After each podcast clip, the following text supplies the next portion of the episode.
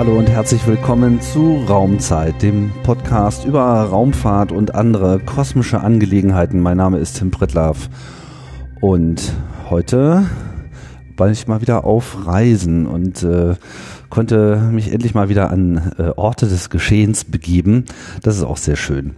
Und zwar hat mich der Weg geführt nach Darmstadt, da wo ich schon so oft war und auch immer wieder gerne hinkomme, nämlich an das Europäische Raumfahrtkontrollzentrum, das ESOC, also die Niederlassung der ESA in Deutschland, die ist ja quer über Europa verteilt.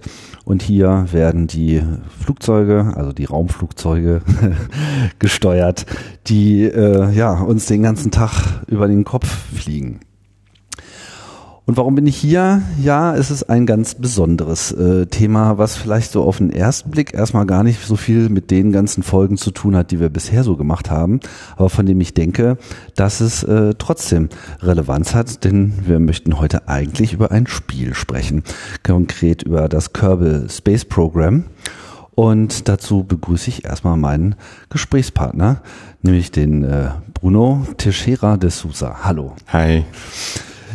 Ja, Bruno, ähm, du arbeitest hier bei der ESA, Ja. beim ESOC. Mhm. Aber wie ist hier so ein bisschen meine Art, das muss ich echt mal fragen, wie bist du denn zur Raumfahrt gekommen? Bist du äh, auch so einer von diesen jungen Begeisterten, die schon irgendwie mit fünf Jahren mit Planeten in der Hand durch die Gegend gelaufen sind oder was hat dich getrieben? Ich kann mich äh, erinnern, als ich so sieben Jahre alt war, da kam im Fernseher diese Serien Galactica Mhm. und ja, Battle, Battlestar Galactica. Battlestar Galactica. Oh ja. Das, Mhm. das war, was mich am meisten beeinflusst hat. Ich will, ich hatte, ich habe meinem Vater dann gesagt, ja, ich will Astronaut werden. und da hat er gesagt, ja, du bist leider Portugiese, das, das geht gar nicht. Du musst, hättest dann lieber Amerikaner oder Russen geboren äh, sein können. Das war ich leider nicht. Aber dann, okay, ich, aber ich war begeistert von dieser Galaktik. Ich habe mir immer diese, diese Raumschiffe gezeichnet im Papier in der Schule. Und ja, hatte schon Planen, wie, wie man das alles mit Schrott äh, irgendwann bauen könnte. Und äh, ja, aber ich musste diese Traume dann ein bisschen anpassen. Und dann, äh, als ich schon ungefähr 13 Jahre alt war, kam in, im Kino kam Top Gun. Und dann habe ich, okay, äh, Kampfjetflieger, das kann ich. Das gibt's sogar in Portugal. das kann ich tun. Und ja, man weiß nicht, vielleicht irgendwann. Und dann, ich hatte alles dann vorbereitet. Ich würde dann äh, Ende meiner Schule kommen und dann in, in die Luftmacht in, äh, gehen und, und dann fliegen lernen. Aber genau in dem Jahr, als ich dann ähm, bewerben musste, am Ende meiner Schule, in äh, meiner äh, Gymnasium, da kam die Möglichkeit, in Portugal gab es zum ersten Mal so äh, als Fach ähm, Luft- und Raumfahrtingenieur. Und dann habe ich, hm, Das erste Mal. das erste Mal. Das war, das, das, ja, es gab alles anderes, so Elektriker oder äh, Me- Mechaniker oder, aber wer- äh, Luft- und Raumfahrt gab es zum ersten Mal in 92. Ähm, und dann habe ich gedacht, ah, lieber bauen. Als, äh, Fliegen ist schön, aber dann, dann sitzt man nur den ganzen Tag im Cockpit und irgendwann muss das langweilig sein. Äh, aber bauen, da kann man immer was Neues ähm, sich denken lassen. Dann Also es ich war Luft, Luft- und Raumfahrt in, als Luft- und Als- Raumfahrtingenieur äh, ja, als Studium. Dann, dann in Lissabon. in Lissabon. Und ja, äh, habe ich Glück gehabt und könnte in die, das waren nur so 30 Leuten, ein erster Eingang, äh, ja. Und mh, da war ich mit dabei. Und war nicht leicht, aber ich habe durchgemacht. Und dann am Anfang gab es keine Jobs. Die dachten, damals, die haben so ein kleines Satellit gebaut, die erste portugiesische Satellit und, und dachten, jetzt kommt unsere ganze große Weltraumindustrie jetzt voran und kam nicht. Gab es wirklich in, als in äh, 97, als ich fertig war, da musste ich zu Computer Science, zu IT. Und da habe ich äh, vier Jahre als Entwickler gearbeitet, Softwareentwicklung. Und dann äh, habe ich geändert, ging ich zu äh, Mobil Telekom, habe ich da zwei Jahre gearbeitet als in, so in Marketing, Produktentwickler habe ich äh, so Requirements für neue äh, Dienste ge geschrieben und so. Da warst du schon ganz schön weg vom Astronauten. Ganz ne? weg. Ja. Ganz weg. Und okay, aber war zufrieden, war alles gut und die Technik war schön und habe immer diese Kreativität dabei, um Sachen zu, zu entwickeln. Aber dann, ähm, diese Firma, wo ich war, wurde von, von der Konkurrenz gekauft und zugemacht, habe ich so Entschädigung bekommen und ja, was jetzt? Und da war ein Freund von mir aus der Uni und der hatte einen Auftrag von einer äh, spanischen Firma, eine Branche in Portugal zu bauen. Und das war, ähm, die, die hatten Software für Weltraum entwickelt. Und er hat gefragt, willst du bei uns? Und ich, ja, warum nicht? Und unser erster Auftrag war hier bei ESOC äh, als Tester und äh, Integrationsingenieur zu zwei Jahren hier zu kommen und das zu durchführen. Okay, zwei Jahre in, in Deutschland. Ich war früher drei Jahre, als ich angefangen habe, war ich drei Jahre in Holland und in Holland ist die, wie sagt man auf Deutsch, Reputation, die Reputation. Reputation der Deutschen äh, nicht ganz hoch. Und sag, oh, okay, nach Deutschland. Hm. Es ist nur zwei Jahre. Die doofen, langweiligen Deutschen. Ja, also, ich habe so genau an der Grenze mit Deutschland gewohnt in Holland und da war so immer so Ja, ja. die Sache ein bisschen gespannt. Und und ja, zwei Jahre in Deutschland. Aber es ist ESOC, es ist die Europäische Weltraumagentur, es, man kann nicht Nein sagen. Also Macht man das mal. bin ich gekommen. Das ist ja hier auch so ein kleines Raumschiff, also ESOC super international. Du bist ja das beste äh, Beispiel und beileibe eben nicht das einzige. Ich habe hier schon mit so vielen Leuten gesprochen, die aus aller Welt hierher gekommen sind und äh, Englisch ist ja hier sowieso äh, eigentlich so die Tagessprache. Da fühlt man sich eigentlich auch erstmal gar nicht so, als wäre man in Deutschland. Genau, genau. Die ersten Jahren äh, lernt man fast gar kein Deutsch. Alle sprechen Englisch. Und ähm, mh, aber okay. Mittlerweile habe ich eine deutsche Familie auch. Äh, und, und das musste ich dann irgendwann. Also du bist gekommen, Hinkriegen. um zu bleiben sozusagen. Ja, das wusste ich gar nicht damals. Das war sieben, äh, das war 2003, als ich gekommen war. Und wusste ich nicht. Ich dachte zwei Jahren. Aber kurz danach habe ich meine jetzige Frau ge kennengelernt und und dann Was geschehen? was geschehen. Okay. Und dann irgendwann war ich auch bei ESA dann festangestellt und äh, bin ich von, von Testen und Softwareentwicklung nach Op Op Operations umgewandelt.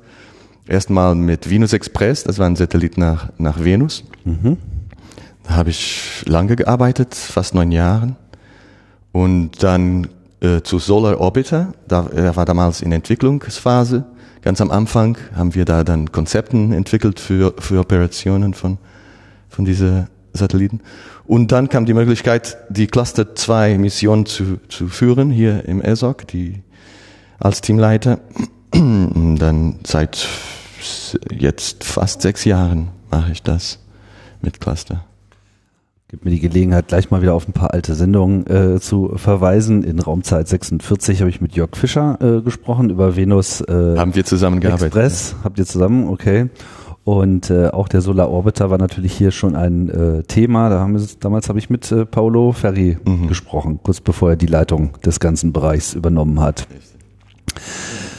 Ja, das heißt, jetzt bist du ähm, hier als, äh, was war nochmal die offizielle Bezeichnung, Spacecraft Operations Manager. Das geht ja, Ja. schon relativ nah an Astronaut ran, oder? Oh, äh, in 2009 gab's die, diese äh, Astronauten-Auswahl. Mhm.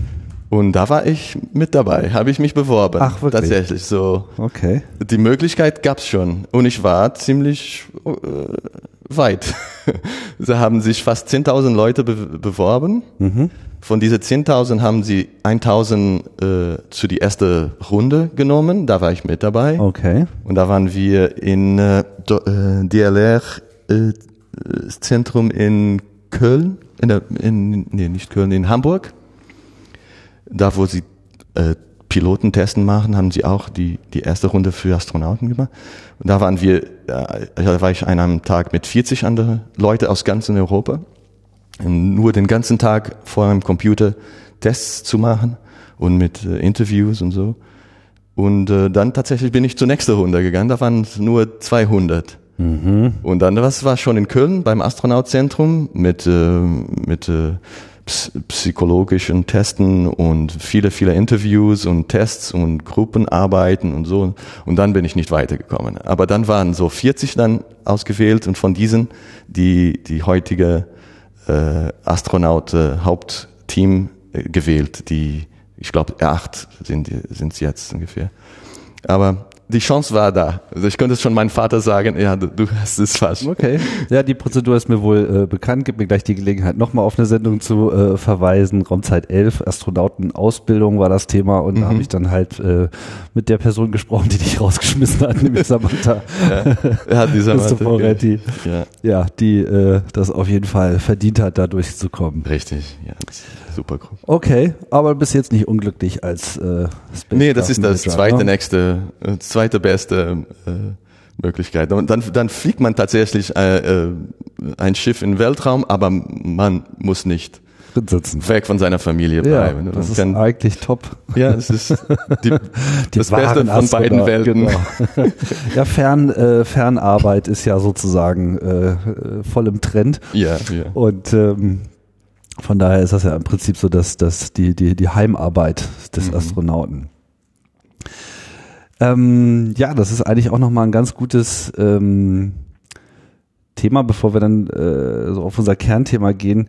Jetzt, also wir sprechen heute Anfang äh, September 2020 und natürlich hat es auch in Darmstadt den Lockdown gegeben. Ich habe das so ein bisschen aus dem Augenwinkel beobachtet, wie das hier organisiert wurde. Also ihr wart ja im Prinzip auch alle zu Hause, nur jetzt ist natürlich nicht so, dass man mal so eben seine Arbeit zwei Wochen lang sein lassen kann, weil dann fallen ja die ganzen Satelliten vom Himmel. Ja. Wie hat das funktioniert? Wie habt ihr euch da äh, organisiert bekommen in der kurzen Zeit? Wie ist das äh, gelaufen? Wie macht man das auch so sicherheitstechnisch? Weil normalerweise ist mhm. hier so ein ja so ein äh, Bereich, wo man äh, allerlei Checks und Controls äh, durchgehen muss, ja. alles eingezäunt und dann sitzen auf einmal alle zu Hause und steuern die Satelliten. Wie läuft das? Ähm, es, es muss, ja, wir müssen uns dafür vorbereiten. Ähm, wir haben das beobachtet ganz genau, wie, wie, wie die Situation sich entwickelt hat. Man, das ist, ähm, ja, man, man muss hier bei, bei uns schon die Risiken sich gut im Augen halten. Und das haben wir gemacht und wir haben die ersten Maßnahmen erst genommen und äh, Teams zu isolieren und Leute allein zu arbeiten lassen im Kontrollraum, dass es weniger Risiko gab. Aber dann haben wir auch ähm, gab es einen Fall von Infektion schon am Anfang. Jemand war Skifahren von unser Flug, Flugdynamik-Team mhm. und hat tatsächlich geholt. Und wir dachten, okay, wenn das irgendwann sich verbreitet, dann müssen wir sowieso alles stoppen.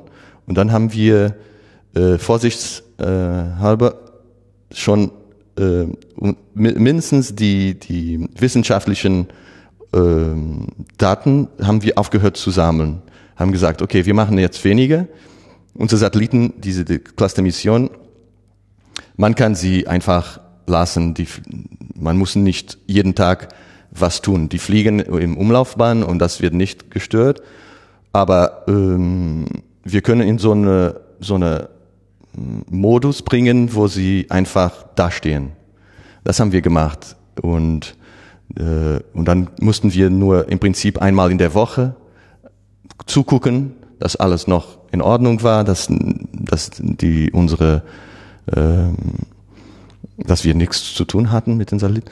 Und dann, und dann ist, ist es so für vier Wochen ungefähr so geblieben. Wir haben keine äh, wissenschaftlichen Daten gesammelt, haben wir nur so zugeguckt und wir haben nur gemessen, wo sie sind, dass wir immer wissen, ähm, genau wo sie sind, falls äh, eine Möglichkeit gibt, dass es irgendein anderes Objekt auf dem Weg steht.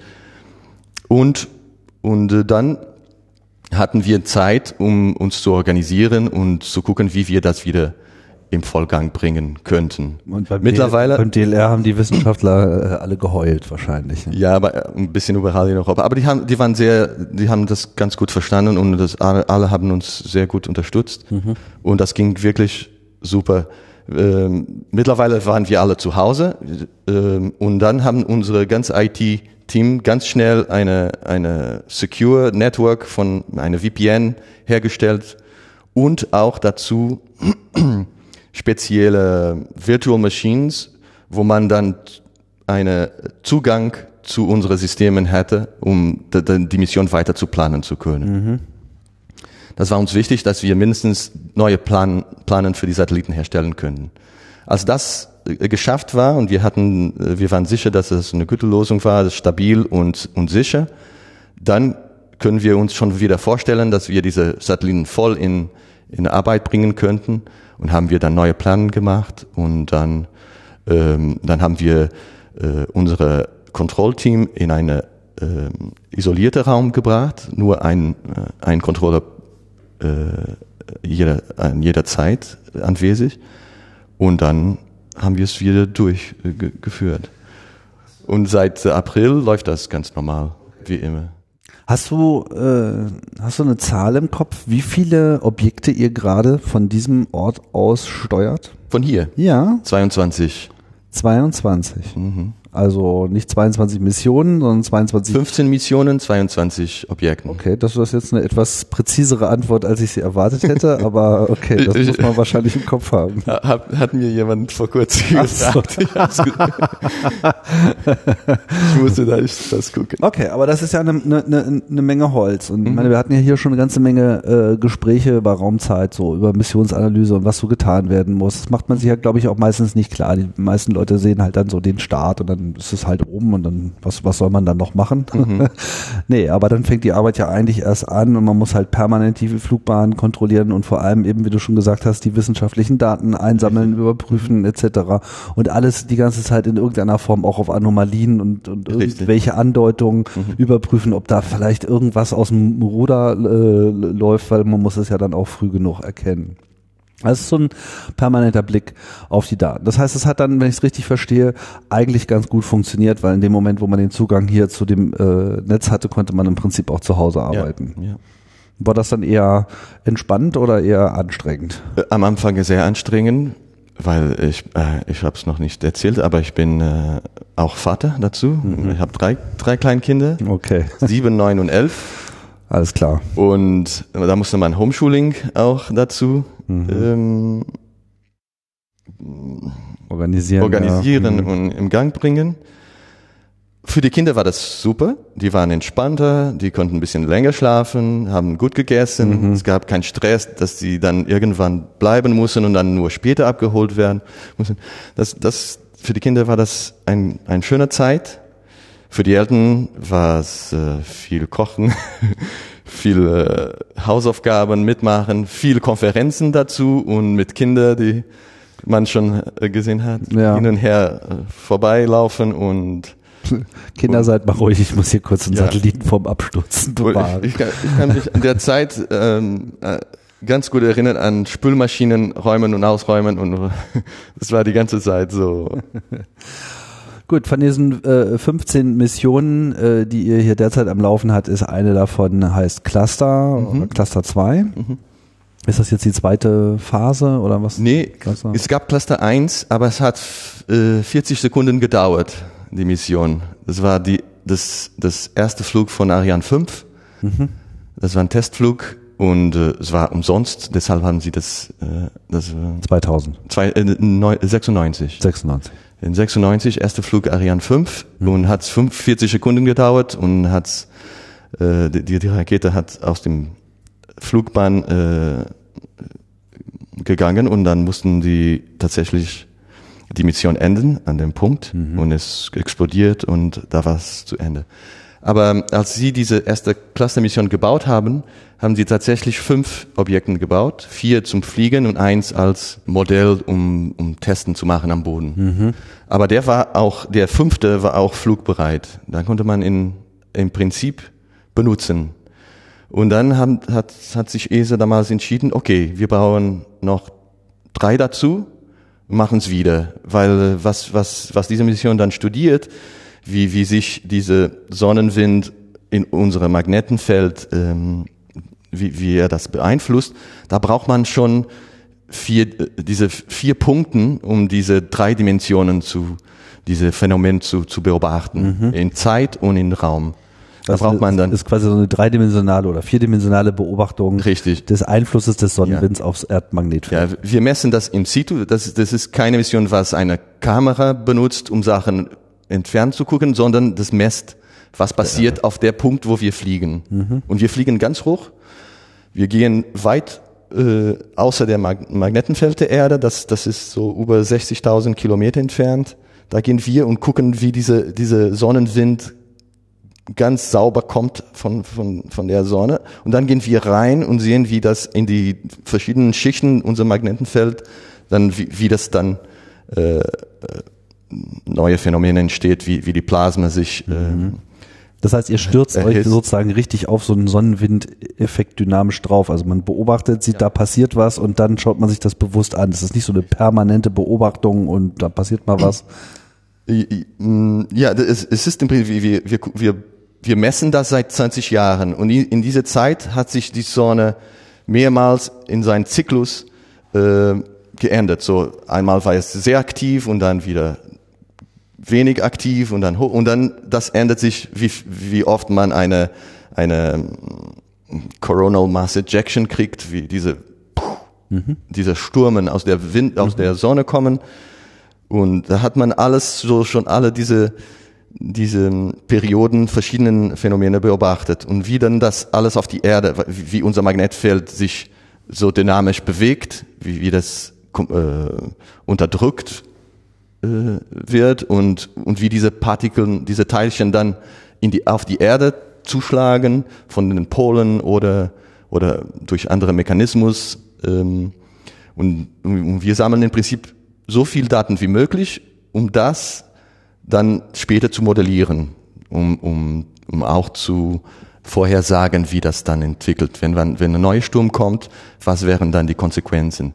Nicht nur für die Erde, aber auch für andere Satelliten, die, die oben fliegen. Genau, weil es ein richtiges Problem im Prinzip oder ein potenzielles Problem zumindest. Es kann zu potenziellen Problemen äh, durchführen. Für in, auf die Erde, für mh, elektrische Netzwerke, für, für Computers, für, ähm, ja, für Kommunikation, für Podcasts. Das hat für Podcasts, für Internet, für, Genau. hatte, ich hatte das äh, Thema vor kurzem hier in Raumzeit äh, 85, habe ich mich mit Volker äh, Bothmer äh, unterhalten äh, und äh, da vom Institut für Astrophysik in Göttingen. Das ist mehr so die, die Seite sozusagen auf der äh, Sonne, die wir dort äh, beleuchtet haben. Die Cluster-Mission ist dann sozusagen ein Teil der Beobachtung der Sonne äh, quasi auf der Erde. richtig. Okay. Wir, Ähm, wir, wir gehören ja. äh, be- beide zu Heliophysik. So, wir verstehen ein bisschen, was, was die Sonne macht und wir gehören auch zu Geophysik. So, wa- was passiert auf der Erde? Jetzt, in 2019 hat die Cluster Mission tatsächlich einen Preis von der Royal äh, Astronomical Society in äh, England bekommen fürs Geophysik. Und äh, ja, für unsere Für eure kontinuierliche Arbeit. richtig. sozusagen. Ja, gut, dass es dann nicht runtergefallen ist in der Corona-Zeit. Nee, nee, das kommt nicht hin. Aber es wird runterkommen. Es, äh, in 2000, ab, zwei, ab äh, 24 kommt die, der erste Satellit runter und das kann man nicht mehr ändern. Unsere Umlaufbahn ist so hoch, dass es wird von Sonne und Mond äh, gestört und hat so eine eigene Dynamik. Das ist nicht über Zeit stabil, aber das, das tanzt ein bisschen, geht hoch und runter. Und jetzt kommt es runter Und dann ist der Treibstoff alle. Treibstoff ist schon fast alle. Wir haben äh, vier bis sechs Kilo in jeder Satellit. Wir hatten 600 am Anfang. Es ist es genug im Moment, zum, zum neue Formationen zu fliegen und neue, aber es ist nicht genug, um zu verhindern, dass wir Abstürzen. abstürzen. Und dann 24 kommt eine, 25 die zweite und 26 kommen die letzten zwei runter. Und dann verbrennen sich in die Atmosphäre und das war's. Aber bis dann, wir hoffen, wir können das weiter betreiben. Die sind Wie ist denn das so, wenn man, wenn man so eine Mission so lange begleitet hat? Also weiß ja jetzt wahrscheinlich noch nicht, wenn es dann mal zu Ende ist, so. Weißt du schon, was das nächste ist oder ähm, entscheidet sich das? Ich habe schon eine Idee. Wir, wir machen im Moment so eine. Äh, es kommen zwei neue Missionen zu unserer Abteilung. Äh, Hera, das ist eine Asteroid-Mission. Und ERO, das ist die ähm, europäische Return Orbiter, das ist eine Satellit, der zu Mars fliegt und bringt von Mars-Umlaufbahn eine, eine Probe. Eine Probe, mhm. was, was vom, vom Boden hochkommt und wird dann wieder zur Erde gebracht. Mhm. So, das ist eine Mission zusammen mit, mit NASA. Die, die Amerikaner machen äh, den Rover und, und sammeln diese, diese Proben und dann schicken eine Rakete hoch und wir treffen uns mit diesen, mhm. mit diesen Orbiter und bringen diese Probe zurück zur Erde.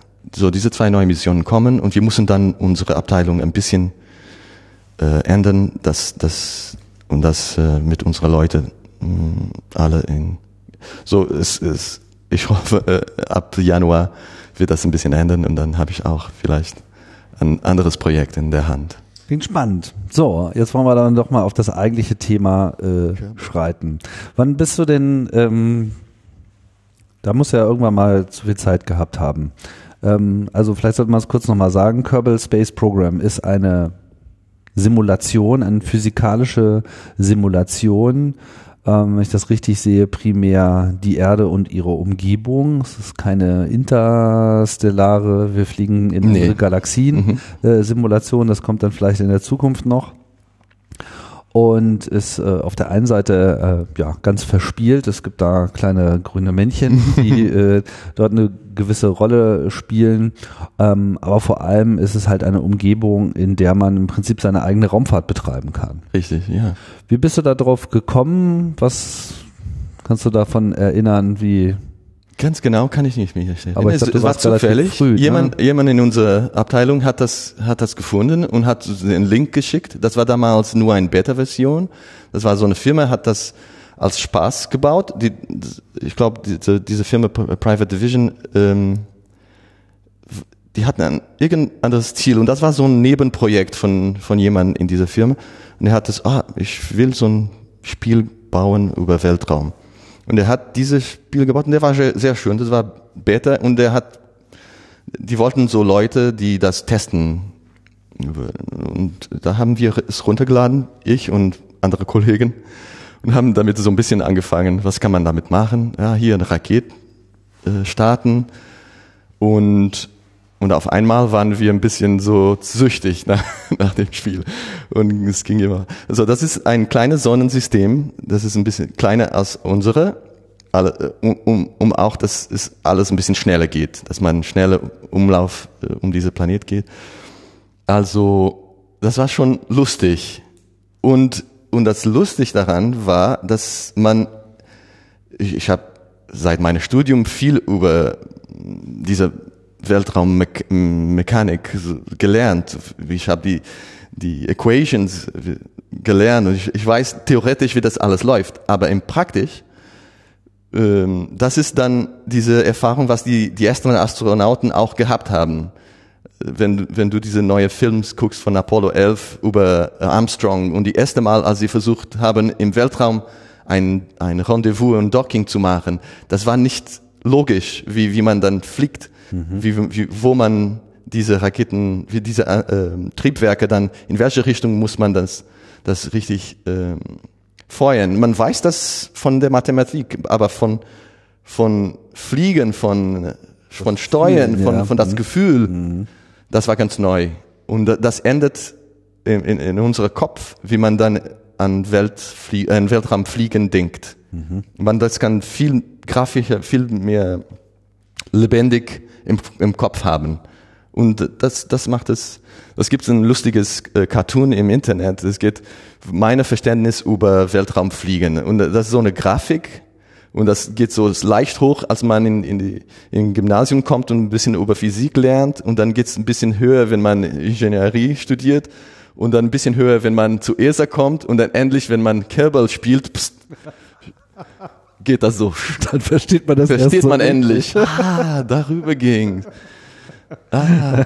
Und das war so diese, diese Effekt. Und äh, mittlerweile, äh, ja, haben wir alles dann schon da probiert, Rendezvous und äh, große Raumstationen zu bauen und zu anderen Planeten fliegen und zurückkommen.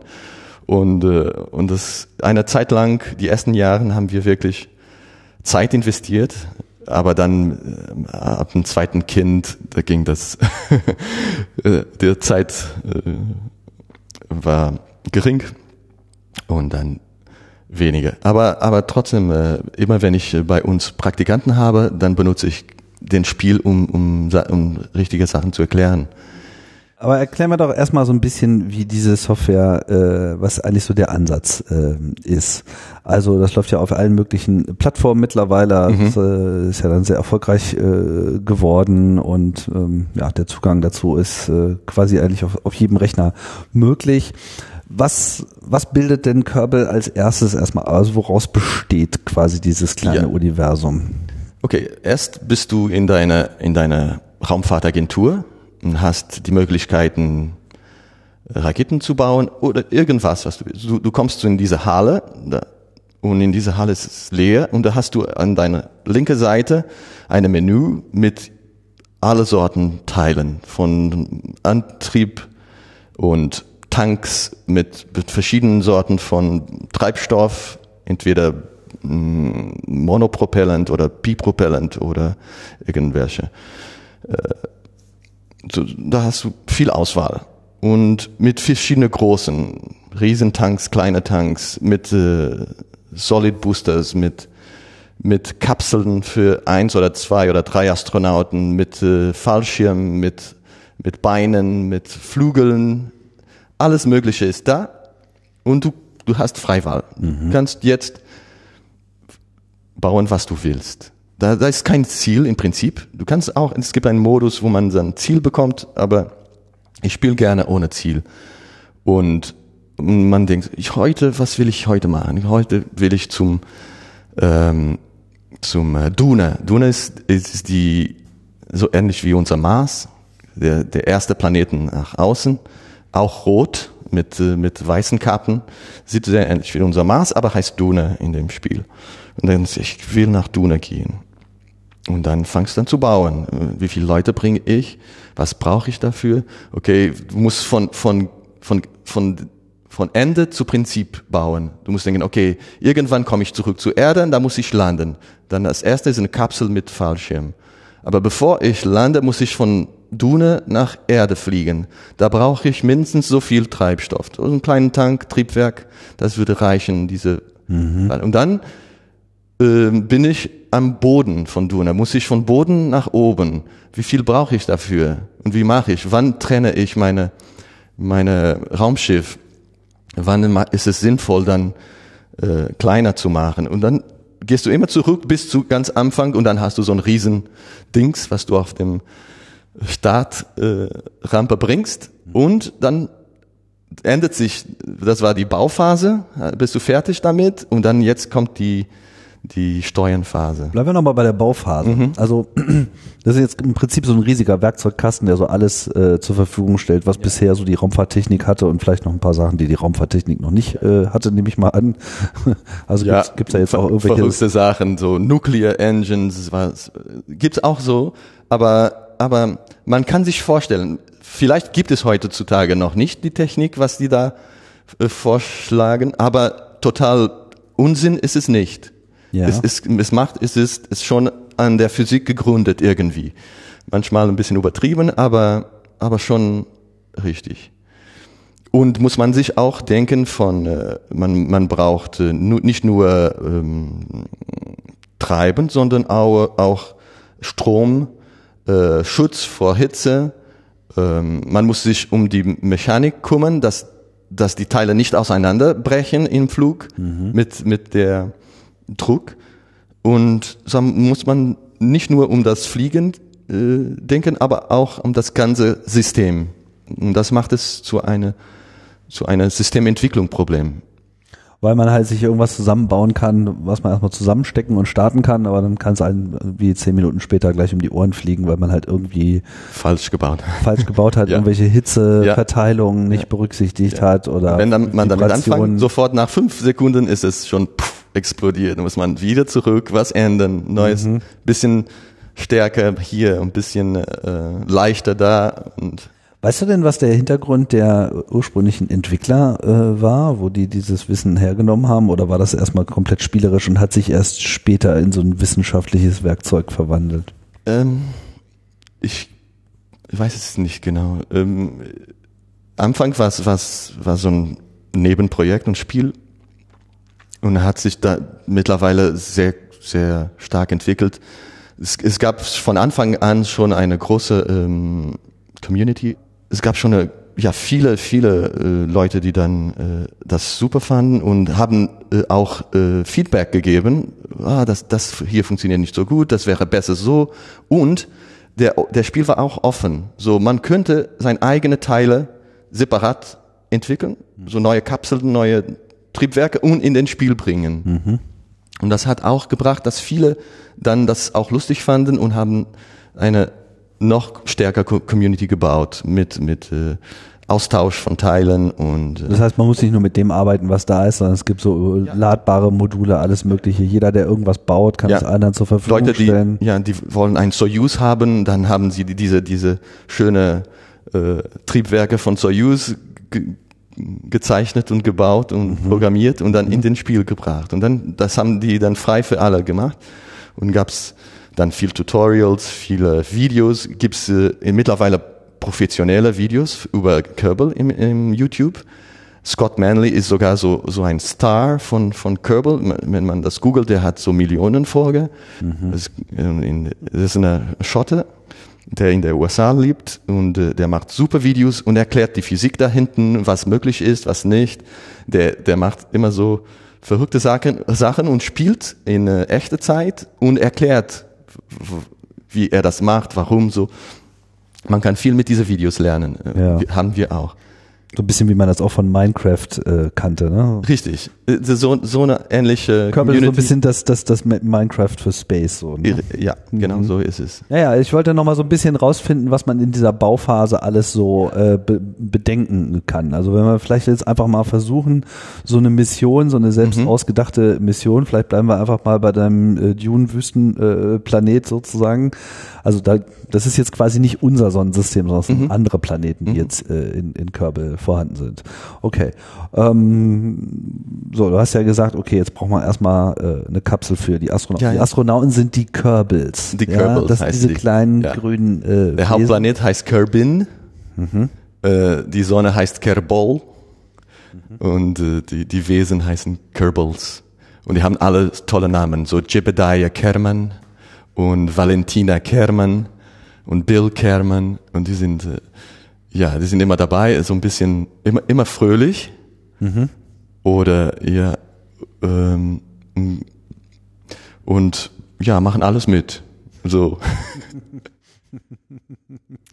egal, die, die, die nehmen alle Risiko an okay. und äh, ja muss man denken, ja wir bringen ihn zu dieser Planeten, was was wollen Sie da machen? Spazieren gehen? Man, vielleicht braucht man einen Rover, was man bringt zum, zum Fahren. Oder, oder so eine Modul, wo Sie leben können mit äh, Solarpanelen. Und mhm. da muss man, muss man sich dann Gedanken machen. Gedanken machen, was ja. wir mal machen. Wie kommen die denn zurück? Ähm, Aber wie kann man jetzt, kann man sich jetzt so einen Dom einfach ähm, selber bauen oder muss es den mehr oder weniger als vorgefertigtes Modul schon äh, geben? Es gibt so kleine Module, die schon fast fertig sind, aber man muss schon ein paar Sachen zusammenstecken, bis man so, ein, so eine äh, funktionierendes äh, also Teil hat. so ein bisschen so Space Lego. Ja, ja, mhm. kann man so sagen. Okay. Das sind Lego-Teile, man, man steckt, steckt die zusammen, zusammen, und dann ist, hat das irgendwie auch eine Funktion. Ja. Die sehen gut aus, sie sehen echt aus, so plausibel, mhm. das alles. Und man, man muss auch ähm, Dinge, vielleicht gibt es in diesem Planet so eine Atmosphäre, dann kann man dann äh, mit, mit äh, Jets fliegen dort, wenn, wenn da äh, Sauerstoff gibt, dann, dann funktioniert auch ein Jet, da kann man sparen, da kann man alle Trade-offs machen, was man, was man braucht. Wie viele Planeten gibt's denn? Also es gibt äh, fast ähnlich wie unsere Sonnensystem bis Jupiter. Äh, und noch eins dazu. So, so es, es gibt so eine ähnliche wie Merkur, wie Venus, Erde, Mars und dann Jupiter und dann noch ein kleinerer Planet, der äh, so eine ähnliche Umlaufbahn hat wie Pluto ungefähr, so weit weg. Und dann gibt's Asteroiden auch und gibt's alle diese Planeten haben auch Monden.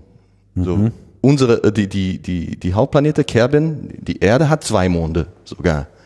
Moon und Mimnus. Und Mimnus ist ein bisschen weiter entfernt, ganz klein mit ganz weniger äh, Schwerkraft. Und ja, kann man die besuchen. Und haben die dann auch ähnliche Eigenschaften wie die Planeten der Erde, äh, des, äh, des Sonnensystems? Ja. Ähm, oder Ja, ja, manche sind wei ganz weiß, voller Eis, manche sind äh, so nur ein Stein, ma- manche haben Ozeanen, so, die sind sehr unterschiedlich. ja, aber auch Atmosphären. Atmosphären, Also sind sie nicht so wie unsere Planeten. Weil ich meine, so richtig Atmosphäre haben wir ja eigentlich nur auf der Erde. äh, wir haben auf Venus eine riesen Atmosphäre. Okay, und auf stimmt, Mars ja. haben wir eine ganz dünne Atmosphäre, aber immer noch. Ja, es gibt, es gibt äh, Winde und, äh, und, Okay. Pluto hat auch sowas ähnliches. äh, und auf Titan haben wir Atmosphäre Mhm. und wir haben viel Atmosphäre. Ja, und so. Okay. Und die Planeten haben dann auch alle viele Monde und so. Ja. Also es gibt schon so einige Objekte, wo man hinfahren kann und äh, man Ja. muss nicht so viel Zeit investieren. Das ist ja schon mal ganz praktisch. Okay. Und Dune ist einer davon. Äh, Ja, Duna heißt du. Äh, ja, Dune. sehr schön. Der Wüstenplanet. Wüstenplanet. Ja, ja, okay. Der sieht rot aus wie unsere Mars. Okay, also es hat äh, auch diese typische Ja. Science-Fiction-Integration sozusagen noch mit dabei. Und dann kann man fliegen. Dann, Dann kommt kann das. Fliegerei. Moment, wir müssen Ja, noch mal- bauen. wir wollen noch mal bauen. Also wir fliegen nach Dune. Ähm, so, jetzt äh, braucht man, ich, ich fand diese Idee ganz gut, dass man, dass man quasi so das, das Bauen eines Spacecraft quasi rückwärts denken muss. Ja. So, und äh, das heißt, man, man will erstmal zurückkehren und man will mit, mit äh, Astronauten, also mit Kerbals zurückkehren. Äh, also braucht man erstmal eine Kapsel, wo genau die Anzahl von Kerbals reinpasst, muss man dann, ähm, da muss man sich ja dann quasi auch noch über deren Versorgung Gedanken machen. Also da muss ja irgendwie genug Sauerstoff zum Atmen, also atmen die genauso wie wir? Also Ja. sind die so mehr so wie Menschen oder Nee. haben die irgendwie so ein anderes Mana, mit dem die Ja. überleben? Ähm, die Lebensqualität äh, von, von Kerbals ist, ist schlecht. Man muss sich nicht so viele Gedanken machen. Die müssen nicht viel essen, muss man sich nicht kümmern. Sauerstoff im Prinzip ist da genug. Solange sie im, im, in ihrem Modul bleiben, in ihrer Kapseln bleiben, ist es äh, kein Thema. Muss man sich in den Spiel nicht, nicht darum kümmern. Ähm, nur, dass, dass es Strom gibt und, und dass die, ja, das ist. Hauptsache die brauchen, Strom. Ja, Haupt, Hauptsache. Keine Strom. Toilette, nichts. Mm, nee. Vielleicht in die, in die nächste Version kommt auch, weil jede Version kommt ein neues, so, die, die, am Anfang waren die Atmosphäre da und, aber man könnte raus und reinkommen und es, äh, und ja, hat ein bisschen, es hat, äh, so- so schön ausgesehen mit, mit dem Plasma, wenn man rein in die Atmosphäre, aber es hat keinen Effekt. Keine Äh, Hitze. Keine Hitze. Aber dann kam eine neue Version und dann kam Hitze dazu. Da musste man sich schon denken, okay, jetzt brauche ich ein, ein, ein Schild vor meine. Und die, die haben es immer weiter ein neues Element in den Spiel gebracht, was man am Anfang mussten wir auch um Strom nicht kümmern. Man musste einfach So. Losfliegen. losfliegen. Aber Mittlerweile haben sie, okay, Moment mal. Ohne Strom geht das nicht. Man kann keine äh, Raumschiff steuern, wenn, wenn jetzt Verstehe. Das heißt, Dann- la langsam sickert quasi so diese echte Space Engineering Realität Ja. äh, in und, das und das Programm haben sie super ähm, in den Spiel gebracht und ähm, nachhaltig, weil immer wenn ein neues Modell kommt, dann kommt das Spiel im Prinzip langsamer, weil es muss noch mehr Sachen rechnen in der echten Zeit. Mhm. Und das haben sie immer angepasst, dass die Performance nicht beschädigt würde von neuen Modell. Also sie gehen quasi mit dem Ja. Performance-Gewinn der Rechner und Richtig. Grafikkarten. Und das hat und das damit haben sie keine Spiele verloren, weil die Leute haben nicht, oh, jetzt das geht nicht mehr, ich habe keinen Bock, weil es ist zu langsam. Das das kam immer Performance und und neue äh, Features zusammen. Ähm, haben die das gemacht. Und de deshalb ist es noch sehr erfolgreich, das Spiel. Es, läuft wunderbar.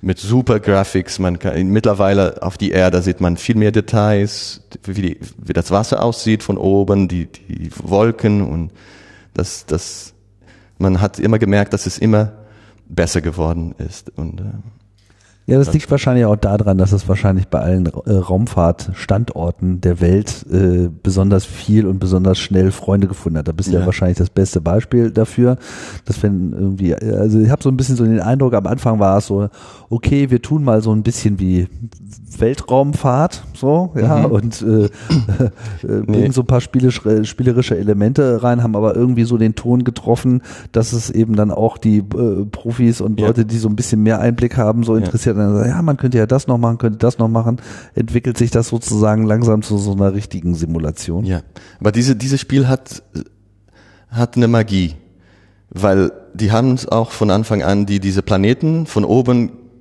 die sehen sehr, sehr realistisch aus. Und das hat immer diese Gefühl gebracht, als man zu neuen Planet ankam und langsam kommt es näher und näher und man sieht die Details, als sie kommen, das hat eine, eine Magie. Man hat so Gänsehaut. Gänsehaut bekommen, als man in diese, in diese äh, äh lange äh, Fahrt durch den Sonnensystem gemacht hat und dann endlich kommt man zu diesem Ziel und dann man überfliegt das und guckt von oben und sucht sich, wo will ich jetzt landen? Ich suche mir eine große Krater, wo es hoffentlich einigermaßen flach ist und da will ich landen und man plant sich und man ist oben und sieht von unten. Es ist ein bisschen, äh, ich kann nicht sagen, das ist wie Armstrong, natürlich ist es nicht, aber hat schon eine, für, ich finde auch für junge Leute und die Leute, die das nie erfahren haben, hatten ein bisschen Magie, wenn man ans Ziel kommt und vor allem, weil man ja auch äh, ja viel scheitert, bevor man sozusagen dahin äh, ja. kommt. Ähm, ich will, will nochmal versuchen, so ein bisschen Chronologie reinzubringen. Also wenn man jetzt, wir wollen jetzt zu Dune äh, fliegen, so jetzt mhm. haben wir also äh, quasi, man baut sich halt eine Rakete mhm. zusammen, mhm. so und das ist ja, ja im Prinzip genauso wie es auch in, in, der richtigen Raumfahrt ist. Man braucht eben diese ganzen Elemente, man muss sie zusammenbringen und am Ende muss man sie halt auch noch auf eine Art und Weise zusammenbringen, dass es eben dann die entsprechenden realen Herausforderungen des Weltraums beziehungsweise vor allem auch erstmal des Staats mhm. auch wirklich überleben kann. Wie kann man das dann kann man das dann irgendwie testen? Also gibt es sozusagen auch so, ein, so einen Teststand? Also wenn man jetzt hier äh, was zusammenbaut, dann geht das ja alles erstmal zum ja. STEC nach äh, ja. Holland und wird auf Herz und Nieren geprüft. Sind diese ganzen Testcenter-Elemente dort auch äh, vorhanden? Nee, man testet im, im, im Fliegen. Im All. Im, Im All. Und wenn es nicht klappt, hat man so einen Knopf, man macht ESC und dann zurück zu Halle. Und dann geht man zurück in Zeit. Mhm und ist zurück in die Halle, kann das wieder reparieren, neues Version. Es ist ein bisschen so wie SpaceX. SpaceX macht das auch in echt. Mhm. Die haben, die haben zuerst ein Falcon 9 entwickelt, das hochgehen kann und einen Satellit bringen kann. Ja. Und dann haben sie langsam mit jeder, mit jeder Flug diese, diese ähm, neue Kapazität, die, die Raketen wieder zu landen. Und haben sie es immer getestet und die ersten fünf, sechs, weiß ich nicht, haben umgekippt und umgekippt explodiert. und explodiert und ging's nicht. Und das ist so eine Agile Methode, um, um eine Rakete zu entwickeln. Okay, das gab kein Menschen dazu. Das kam viel, viel später bei SpaceX, dass die endlich äh, Astronauten, das war jetzt 2020, die ersten Astronauten. Aber okay, im Spiel ist kein echter Leben. Aber Kerbal und SpaceX sind auch in etwa gleich alt. ja, richtig. 2012 ist Kerbal angefangen. Mhm. Aber man kann als Entwickler in dem Spiel, man kann in, uh, in uh, ein paar Stunden das hinkriegen. Was SpaceX in mehrere Jahren gemacht hat, macht man in, in dem Spiel in, in, in ein paar Tagen. Okay mit Geduld. Aber äh, genau, aber man braucht diese Geduld und man, das ist halt so das klassische Trial and Error. Man probiert es halt irgendwie aus und dann sieht man so, okay, alles klar, jetzt bin ich so weit gekommen, aber weiter komme ich jetzt nicht, weil ich habe wieder irgendwas Wichtiges ist, vergessen. Ist mit, ist viel, viel Trial and Error. Man kann so Shortcuts machen, man guckt Tutorials, man, man hat einen Freund, der es schon erfahren damit hat, Erfahrung und äh, da gibt's so ein Shortcuts, aber da ist viel Trial and Error, Trial and Error. Man versucht und dann ist man äh, erfolgreich und hat schon die erste Schritt gemacht, aber irgendwann auf dem Weg nach Mars ist es dann doch falsch gegangen und Okay, dann lass mal weiter den Flug äh, äh, nach Dune äh, machen. Also wir haben jetzt sozusagen oben die Kapsel zum Rückkehren, wir haben den Treibstoff, um zurückzukehren, wir haben den Treibstoff, um auch irgendwie erstmal hinzufliegen. Ähm, was braucht man noch? Man muss ja irgendwie landen Ja. und wie du schon sagtest, man muss ein bisschen Spaß haben, also nimmt man halt noch so einen Rover äh, mit, weil hat man ja sozusagen heutzutage. Ja. Ohne Rover ist ja nix. Ja. So, gibt's dann irgendwie, also kann man diese Raketen beliebig groß bauen oder haben die nicht irgendwie, ich meine, gibt's da irgendwelche Die, die, Beschränkungen? nee, die ein, einige Beschränkungen ist die Physik. Ja, Aber das meinte ich eigentlich auch. Also ich meine, was, was, Wie- was wie- beschränkt denn die Physik dann an der Ja. Stelle? Die- die besch- beschränkte, wenn etwas enorm groß ist, es kann sein, dass sofort an dem Moment, als du in der Startrampe legst, dann fängt das an zu Auseinander, auseinander zu fallen. zu fallen und explodiert direkt.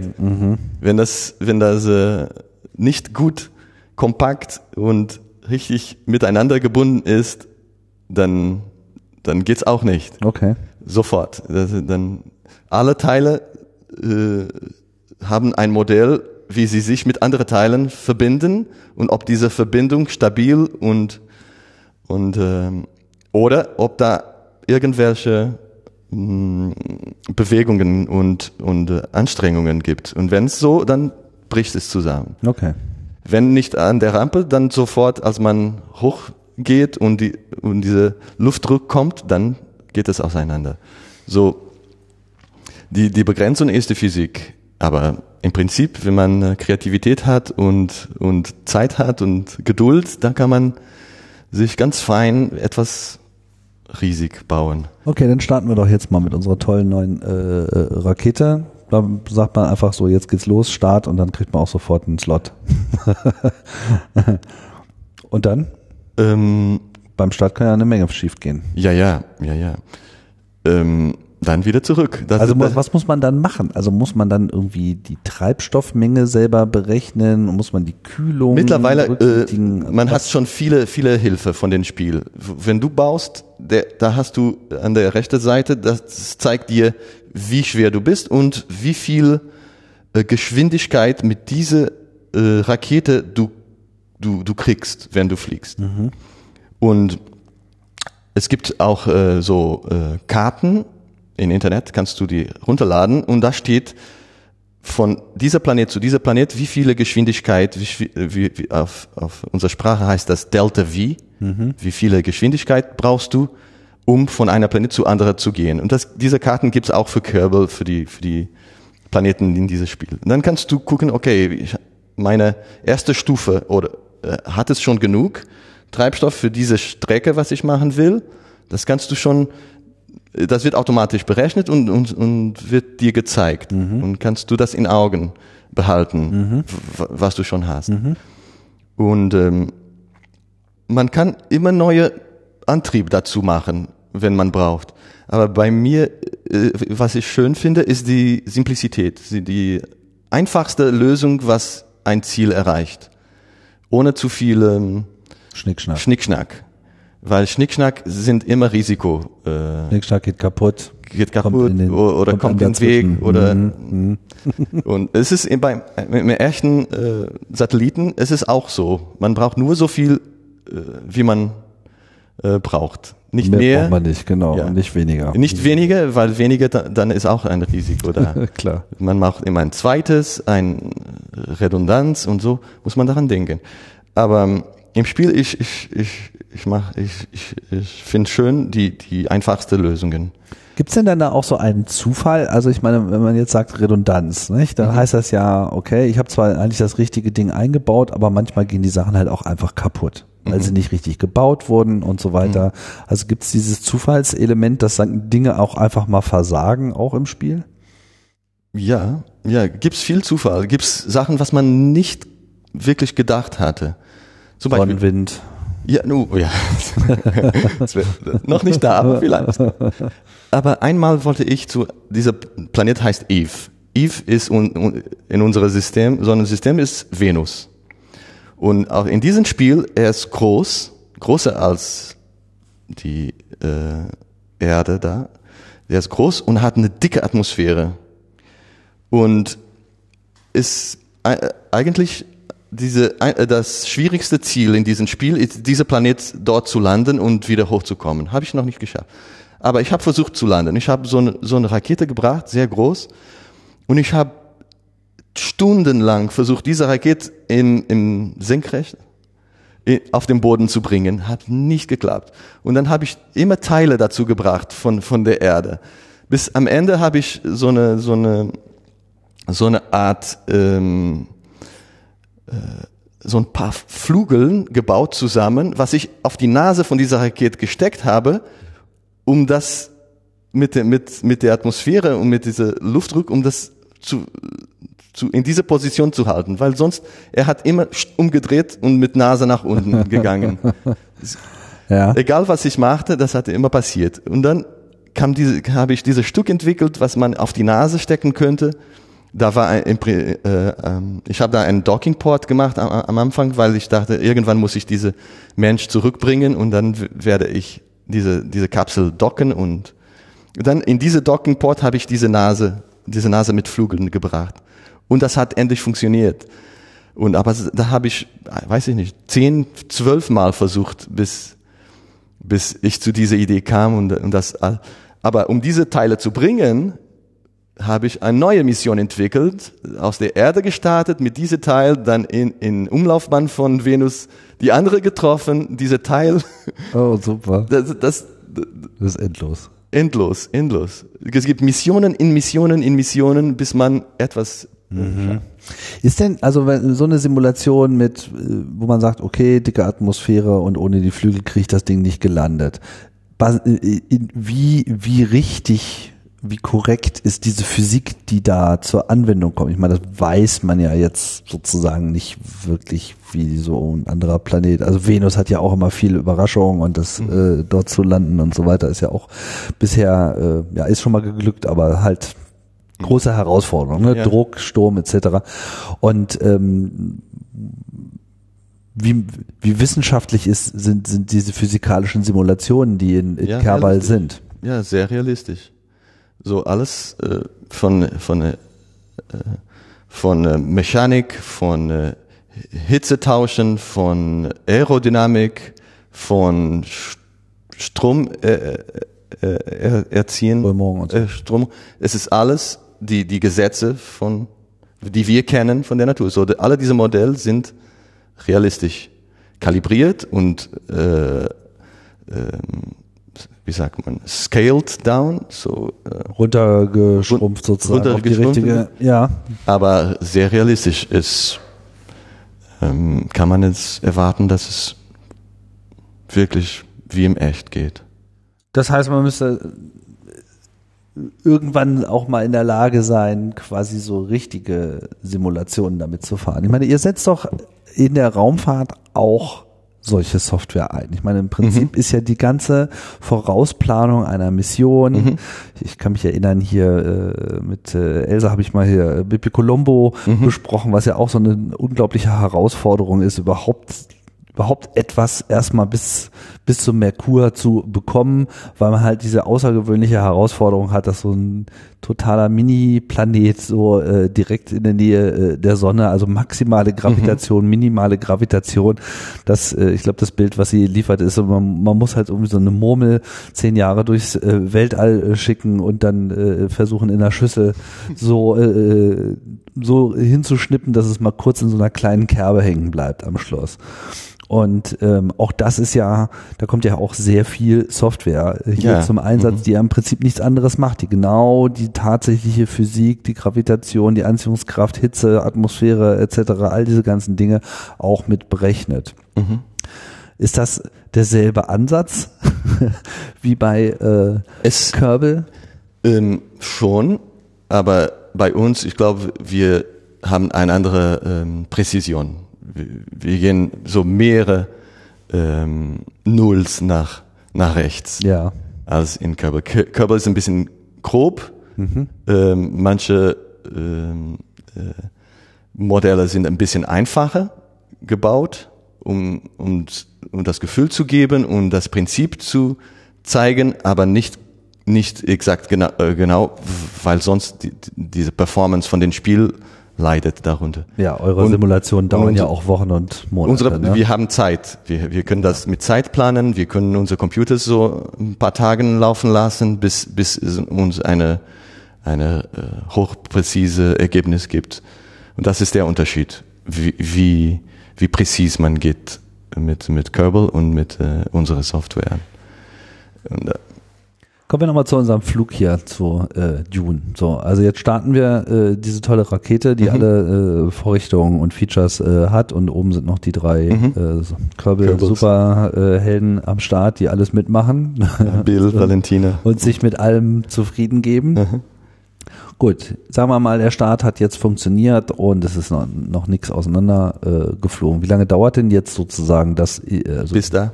also wie lange sitzt man da und gleitet durchs Nichts? Ja, im Prinzip dauert mehrere Tage, Monaten sogar. Aber man hat so einen Knopf, wo man drückt und dann geht's schneller. Weil im Weltraum, solange äh, du, du machst deine deine Manöver und zielst irgendwo und dann ist die die meiste Zeit ist nur äh, frei fliegen. Es ist nur äh, ballistisch, wie, wie, Ja. wie ein Kanonenkugel. Du schießt einmal und dann das geht. Und diese Phasen kannst du schnell gehen. Das, das sind die Phasen, die normalerweise Monaten dauern. Die kannst du schneller, schneller, zehnmal schneller, hundert, tausend, zehntausend und dann geht das. Und wenn du schon in der Nähe von deiner Ziel bist, dann gehst du zurück zu Normalzeit und dann kannst du deine neue Manöver machen, zielen, genau an dem Punkt, wo du rein äh, kommen willst. So ein bisschen auch als äh, wie bei manchen Missionen, wo man dann auch sagt, allein schon wegen Energiesparen, jetzt gehen wir hier mal drei Jahre in Hibernation, wir fliegen einfach nur durch die Gegend, irgendwann wacht das Ding dann wieder Bei auf. Kerbal, alle diese Phasen hätten wir in zwei Sekunden durch. Hier haben wir für Rosette, äh, es waren drei Jahre Hibernation und, und äh, andere Satelliten brauchen sechs, sieben Jahre, ihr Ziel zu erreichen. Und auf dem Spiel kann man, außer wenn man in dem Spiel auch so elektrisch Antrieb benutzt, was wir hier bei Bepi Colombo haben. Elektrischer Antrieb, da muss man ständig äh, antreiben. Ne? Das muss immer, äh, weil das ist eine sehr, sehr geringe Kraft, da muss man dann lang, lang diese, diese Antrieb anhalten.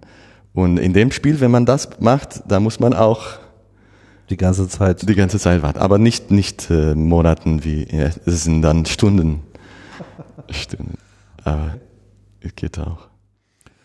Gut, dann kommen wir jetzt irgendwie an bei unserem äh, Planeten. Dann hat, man ja dann sozusagen dieses spezifische Problem, dass man ja dann richtig ge- gezielt haben muss. Mhm. Also wenn man jetzt nicht genau mit der richtigen Geschwindigkeit an der richtigen Stelle zum richtigen Zeitpunkt ankommt, dann ist ja meistens schon alles ja. vorbei. Schon von Anfang an. Man, man muss gucken, wenn man schon startet, dass die Planeten in die richtige Position sind, dass wenn man an der andere vorbeikommt, er, da, das kann sein, dass er genau auf der äh, Gegenseite ist. Da muss man dann schon von vorne an gucken, dass die Planeten in die richtige Position am Start sind. Aber wie wird man dabei unterstützt? Also Gibt's gibt's so äh, Tipps und Tools, was man äh, finden kann? So, wo soll Dune sein, wenn ich aus Kerbin gehe? Und dann guckst du, gehst vorne mit der Zeit, bis bis das Planet da ist, und dann startest du dein deine Rakete in dem Moment. Und dann und dann, weil das alles ein bisschen so grob ist, als in echt einigermaßen kommst du dann mit mehr oder weniger Geschwindigkeit, ein Kilo mehr oder weniger Treibstoff, kommst du immer da. Und ähm, aber dann muss man schon ein bisschen wissen, wo, wo muss alle diese Phasen so von starten, erstmal in Umlaufbahn der Erde, dann zielen und dann diese diese lange Fahrt zum neuen Planet, dann wieder im Umlaufbahn bringen und dann einen Landepunkt aussuchen und dann Geschwindigkeit äh, runterbringen und diese Lande. Und alles, alles das ist in echter Zeit, die, die meisten. Und da muss man mit, mit, mit Tasten oder mit Joystick muss man das dann machen, fliegen. Das ist nun so ein neues Skill, was man dann lernen muss, wie man dann da ist man dann wirklich Astronaut. ja, da ist man schon wie, wie, wie ein Astronaut. Da muss man schon bremsen und drehen und in welche Richtung man jetzt feuert seine, seine Triebwerke. Das muss man dann schon diese neue mhm. Skill entwickeln. Und das geht wahrscheinlich auch tausendmal schief, bevor man dann wirklich äh, Tatsächlich. gelandet bekommt. Und findet man dann irgendwas auf diesem Planeten? Ist das dann so ein bisschen wie bei Star Wars, dass es da ja. noch so eine Bar gibt? Wo ja, in, äh, bei, bei, der, bei der, bei Mond, bei Moon, ähm, gibt's, gibt's, ich weiß nicht, ob, ob die noch sind, aber gab's so eine Statue von äh, Neil Armstrong irgendwie, so ein Monument.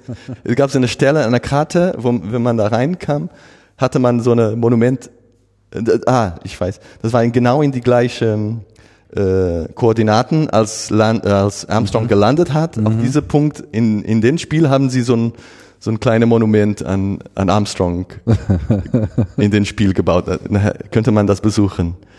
Gibt's so Aber es gibt keine anderen Außerirdischen oder so. Also es gibt ja noch nicht, ja, noch nicht. Noch nicht, das kommt alles noch. Es kommt in Kerbal 2,0, dann kommt so, kann man zu anderen Sonnensystemen fliegen und ich glaube, dann wird's wild. Wild. Leben und andere Sachen. Ich glaube, ich bin gespannt, was, was dann kommt. Aha. Okay. Machen die Kerbals dann irgendwas, wenn sie dann da sind? Also, oder sitzen die eigentlich immer nur ja, brav rum und tun was? Die, die haben immer eine Flagge dabei. Mhm. So, die können immer ihre Flagge hinstellen, wo sie landen. Und die haben so ein, so ein Jetpack im, auf dem Rücken und die können so auch so ein bisschen spazieren gehen und fliegen und ein bisschen, äh, es hängt davon, wie, wie, wie groß die Schwerkraft ist auf dem Planet, wo du, wo du gerade bist. Aber auf dem Mond, die können so mit diese Jetpacks rumfliegen können äh, Rovers steuern oder sonst nur, nur Bilder machen, Selfies von sich selbst und, und das speichert man dann als. Ich vermute mal, Strahlenbelastung ist noch kein, kein nee, Thema derzeit. Noch nicht. Die halten alles aus, die Körbe. Die sind grün und stark. Unverwüstlich. Ja. Okay. Und dann muss man jetzt quasi, um wieder zurückzukommen, muss man nochmal so eine Startphase äh, ja, starten. Ja, da muss man das schon vorher geplant haben. Aber im echt ist es auch so, wenn man, äh, wenn man die Mondmission geplant hat, Apollo, musste man auch von, von ganz hinten nach vorne bauen. Man musste, dieser Schritt ist normal in der, in der Entwicklung von einer Mission. Muss man, muss man so alle Schritte denken, was, was braucht man an Treibstoff für jede Phase und das muss man mitbringen. Jetzt ist es ja so, dass äh, die e also NASA auch, aber äh, auch die ESA mit Kerbal so, weiß nicht, so Kooperation ist vielleicht ein zu weites Wort, ja. Äh, ja. eingegangen ist, aber äh, man kann jetzt quasi ESA-Missionen nachspielen. Richtig, die letzte halt. Version von äh, Kerbal kam jetzt im Juni raus und äh, dabei waren zwei ESA-Missionen, Bepi Colombo und Rosette, schon vorgebaut. Mhm. Und äh, ich glaube sogar schon vorgestartet. Und da könnte man sie, wie wir hier machen, bis zu Ende äh, diese Mission durchführen. Und dazu kamen Tipps von meinen Kollegen, äh, Kollegin Else hat äh, ähm, viele Tipps von der von der Bepi Colombo Mission äh, an den Entwickler gegeben und das kommen das als Tooltips in den Spiel. Und, äh, und da kann man was lernen auch über die Mission. Aber wenn das jetzt schon vorgebaut ist, wo ist dann noch die Herausforderung? Ist es dann sozusagen nur noch so ein Zuschauen, wie es war, oder muss man dann auch noch irgendwelche nee, Herausforderungen? Man muss die fliegen. Man muss dann ans Ziel kommen und steuern und ähm, als, als diese Version rauskam, haben sie eine Aktion gemacht und mit zwei ähm, professionelle Spielers haben sie die beiden Missionen geführt und ein Video ge gefilmt mit einer ähm, äh, Kollegin von uns dabei, mhm. was die Mission erklärt hat. Mhm. Und diese Videos stehen in YouTube und kann man sie sehen. Und da, da, da, da wird gezeigt, wie man diese Mission dann zu Ende fliegt. Eine war Rosetta und da muss man diese Lander bringen zum Komet. Man konnte, äh, und in den Spiel kam tatsächlich ein Komet mit einer langen ähm, Schweif, mit einem langen Schweif. Und da könnte man dorthin fliegen und diese Lander auf dem Boden bringen. Und in die andere Mission, da fliegt man mit äh, elektrischer Antrieb bis, bis Merkur. Da muss man in Umlaufbahn bringen und die japanische Modul dann im Umlaufbahn bringen und das gehört alles da zu, zu der Mission.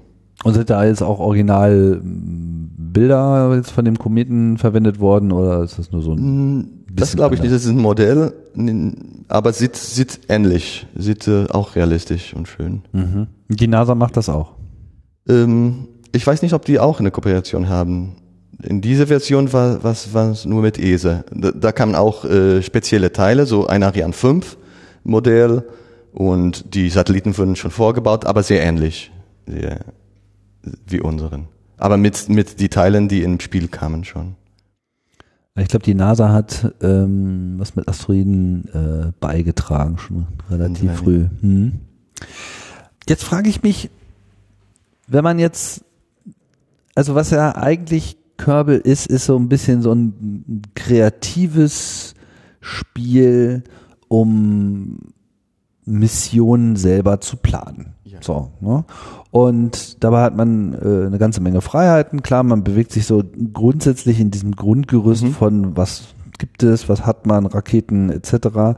Aber diese ganze äh, Logik mit wann fliege ich in welche Richtung und vor allem, was verkette ich miteinander, was du ja schon angedeutet hast mit diesen ganzen Submissionen. Wenn man gerade mhm. sich jetzt mal anschaut, so auf dem Mars, was da derzeit los ist, das ist ja, da sind wir ja eigentlich auch schon weg von dieser Vorstellung, dass so eine Mission immer so für sich ein Ding ist mhm. und dann geht's wieder zurück. Wenn man heute zum Mars fliegt, dann fahren da schon ein paar Rover äh, rum, dann gibt's da irgendwie eine Batterie von mhm. äh, Orbitern, die unterwegs sind, mit denen man ja Kooperationen machen kann, da können Landepunkte ausgeguckt werden, äh, verlorene Rover äh, wiedergefunden werden, man kann bestimmte Messungen von anderen äh, Missionen machen lassen, um das dann wieder äh, Einfluss nehmen zu lassen.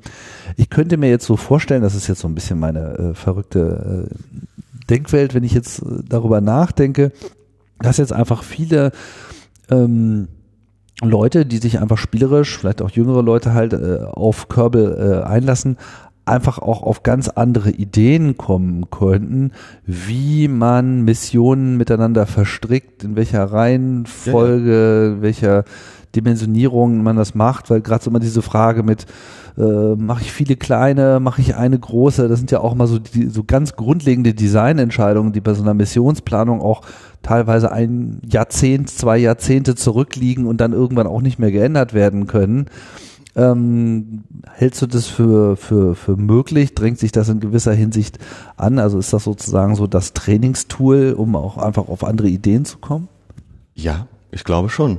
Ähm, im, so alles, was du im Kerbal baust, solange das nicht explodiert oder nicht äh, zurück zur Erde gebracht ist, bleibt da. Alles, was in Umlaufbahn ist, so wenn du eine Raumstation baust, das bleibt im Umlaufbahn, wenn du da aber in nur in meiner eigenen in, lokalen in einer, Welt. Ja, in deiner lokalen Welt. Mhm. Alle, alles ist da. Und dann kannst du immer Sachen dazu bauen. So, ich brauche jetzt eine Raumstation und von dieser Raumstation können meine Astronauten zum Mond gehen und von Mond können sie zum Mars und dann baue ich mein, eine, ein Dorf auf dem Mars und da lande ich viele kleine Häuschen oder kleine Kapseln, die so ähnlich wie Häuschen sind und dann baue mir ein Dorf und dann will ich immer so hin und her mit meinen Astronauten gehen und dann neue Sachen bauen. Du kannst eine ganze Welt und die, die bleiben da und die bleiben in Umlaufbahn und mit der Zeit, die, was sie machen, wird immer propagiert, wird immer, immer weitergetragen. Weitergetragen ja. und mhm. das,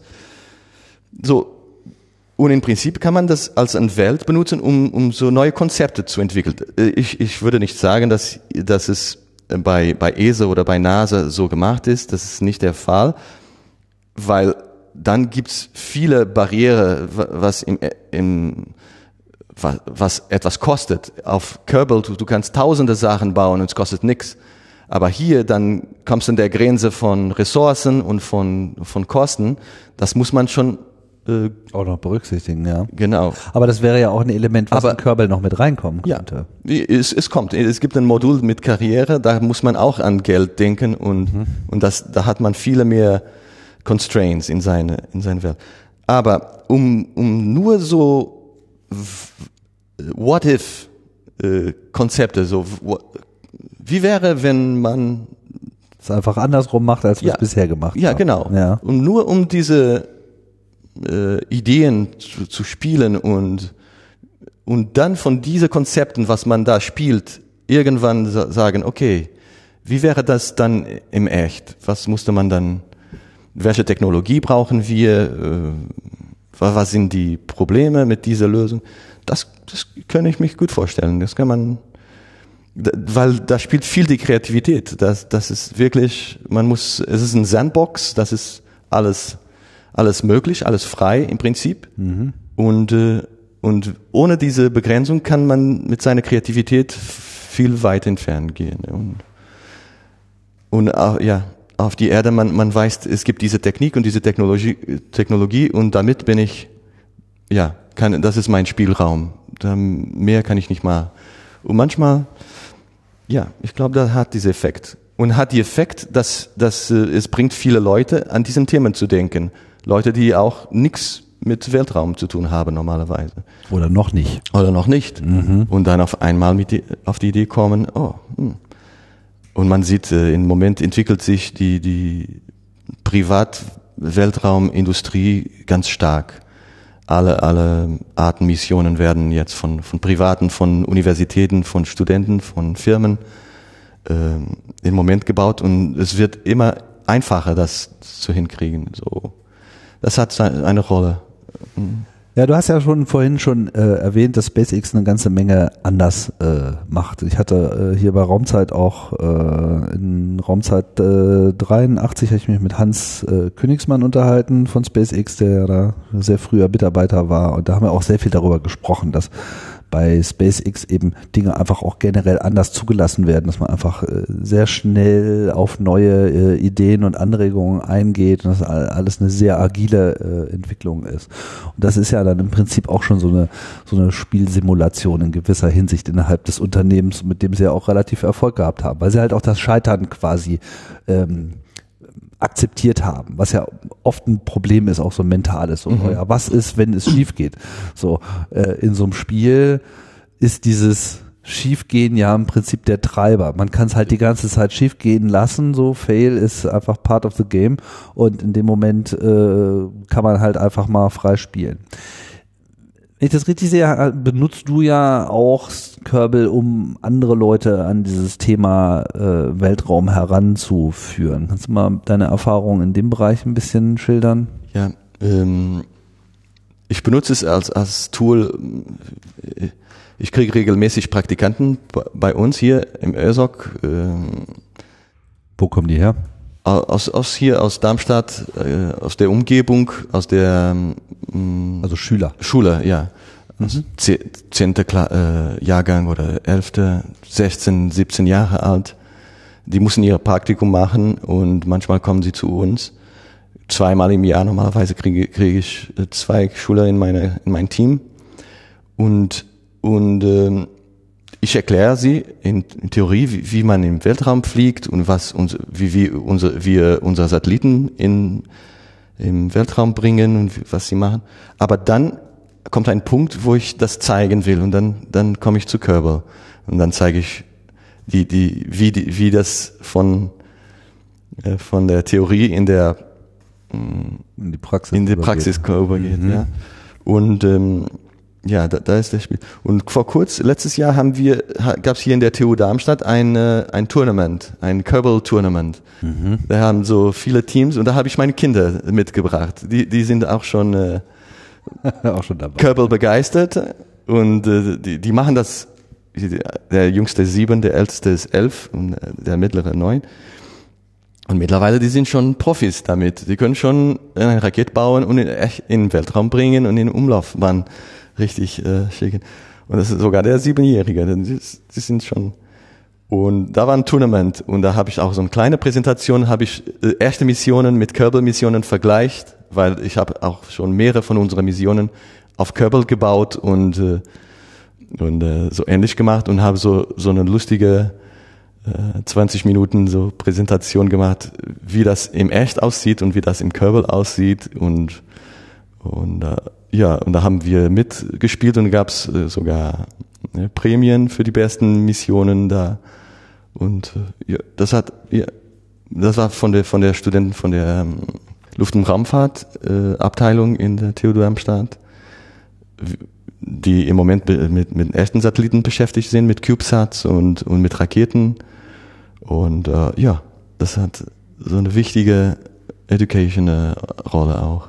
Ja, ich meine, es ist ja eigentlich super, wenn man so ein, so ein Tool äh, hat.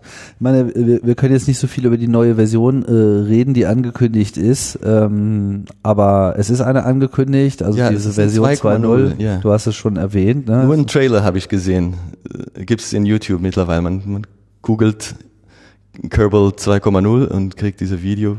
Das scheint mir dann nochmal so ein, so ein neuer Wurf äh, zu sein, ne? mit Ja. interstellaren Reisen und allen anderen äh, Möglichkeiten. Und ich habe so ein bisschen so den Eindruck, dass da einfach so viel Druck dahinter ist, dass, äh, dass sich das eben so langsam eben auch wirklich in so ein richtiges, ähm, ja, ich will jetzt nicht sagen Planungstool äh, entwickeln kann, aber vielleicht nochmal so dieses Beispiel mit Bipi Colombo rauszubringen. Also das die Mission heißt ja nicht ohne Grund Bepi Colombo, weil halt äh, der Bepi äh, das eben der ja selber Missionsanalytiker war, äh, überhaupt auch erstmal auf den Dreh gekommen ist, wie kombiniere ich jetzt nach einem Start diese ganzen Flybys, also wo muss ich überhaupt hinfliegen und hol mir von welchem Planeten jetzt wie viel Energie, äh, das ist ja, äh, das ist ja nicht vorgezeichnet, das ist ja nicht äh, klar. Du hast ja auch gerade Rosetta äh, erwähnt und eigentlich viele Missionen, die jetzt weit führen, insbesondere die halt auch sehr nah an die Sonne ranführen, weil das eben so, so eine ganz kritische Bremsphase ist, die, man- die man am Ende, also eigentlich will man ja sehr schnell dahin kommen.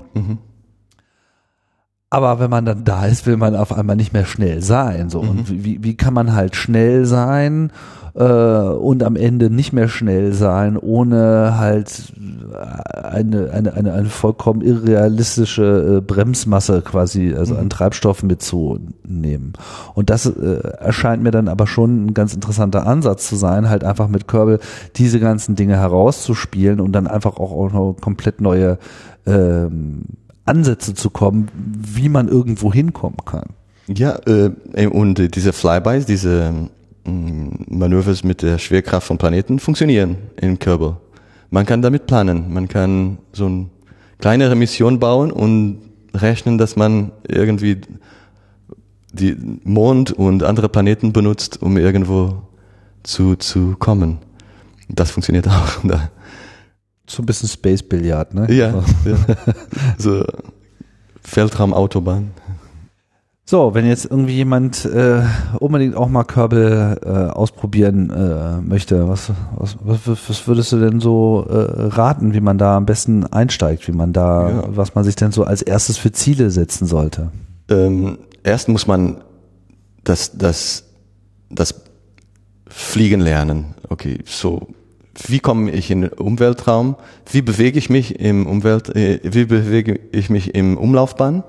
Wie, wie ähm, das ist nicht logisch. Man, man hat immer diese Idee von Star Wars, dass, dass, äh, dass man ganz frei nach vorne, nach links, nach oben, nach unten geht und das gibt's ein oben und das gibt's ein unten und im Weltraum ist es nicht wirklich so. Wenn du in einem Planeten äh, in Umlaufbahn bist, dann musst du ein bisschen anders denken.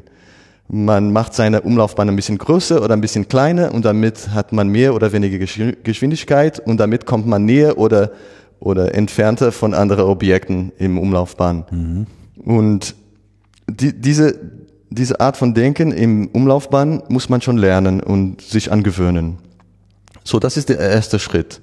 Wie ich hochkomme, in welche Richtung soll ich gehen, wie, wie kriege ich, wie kriege ich endlich eine Umlaufbahn? Das, das muss man schon als erstes sich angewöhnen und lernen. Bevor man jetzt auch irgendwie Ja. eine, eine Rakete baut, äh, erstmal quasi die Bewegung im All lernen. Schon mit einer Rakete, da gibt es ein Tutorial, wie man ein einfaches Rakete baut. Aber es und gibt ja auch so die ganzen Standardraketen wahrscheinlich vom, from scratch, oder? Ja, es gibt schon, schon vorgebaut gibt's welche. Ja. Kann man schon eins nehmen und, und los, losgehen. Falcon 9 und los geht's. Ja, so ähnlich gibt's. Da, das, das wäre die, als erste. Ähm, und sonst einfach Kreativität mitbringen und äh, zu, aufs Team gehen, das, das Spiel runterladen, ein, schon ein gutes Computer, das ist mit ein tolles Grafikkarte, um das zu genießen, was es alles kann in Leistung. Und dann Dann ja, los. Und dann legt's los. Vielleicht so ein großer Schirm, was man die Sterne sehen kann und Du hast den YouTube-Kanal von dem Scott Manley äh, bereits mhm. erwähnt. Gibt es noch andere äh, Orte, wo man äh, Hilfe holen kann, gute Foren? Etc. Es gibt auch Deutschen, ähm, aber der Name kommt mir, mir jetzt nicht. Aber es gibt auch eine deutsche äh, Kerbal-Profispiele. Äh, okay, das können wir dann in den Shownotes noch nachtragen. Ja, können ja. wir. Mhm. Ich werde das suchen und, mhm. und schicke ich. Der ähm, macht im Prinzip genau das Gleiche. Ja, der ist genauso gut, äh, aber mehr für, für die deutsche Community, aber der ist auch, äh, ah, der Name kommt mich jetzt nicht. Nicht drüber nachdenken, dann ja. fällt dir ein. Später kommt Ja. Aber ist das schon so die primäre äh, Quelle, an die man sich ranhängen sollte? Videos. Ein paar Videos gucken, da, da, da kann man schon viel lernen in YouTube. Und es gibt so viele, so viele. Einfach Kerbal Space Program tippen und da kommen viele Videos und, und dann probieren. Man muss die Zeit nehmen. Das, das, da, da muss man schon zwei, drei Stunden am Stück am Anfang mindestens. Jetzt, ich kann mich setzen und in 20 Minuten habe ich schon was Schönes gemacht. Und, aber am Anfang waren es Stunden. Hm. Hast du denn selber irgendwie was entdeckt, gelernt oder bist du selber schon in irgendeiner Form auf eine Idee äh, gekommen, die du vielleicht in deiner professionellen Arbeit in gewisser Hinsicht so noch nicht gesehen hast oder hast du schon noch den Vorsprung? Man, man stellt sich immer so diese Herausforderungen und, und, und da ist dieses Element an Problemlösen. Was Probleme, was, was noch nie du gedacht hast und da musst du die eine, eine Lösung finden. Und diese, diese, dieser Druck an eine einfache Lösung zu finden, was elegant ist und was schön ist, das, das ist was, was Neues, was man lernt da. Und das ist eine gute Übung auch für deinen Kopf, wie du mit Problemen umgehst.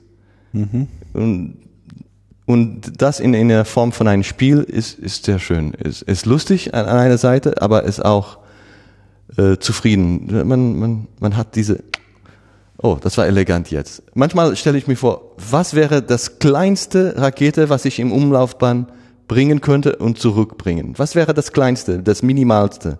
Und dann ist man am, am Optimieren.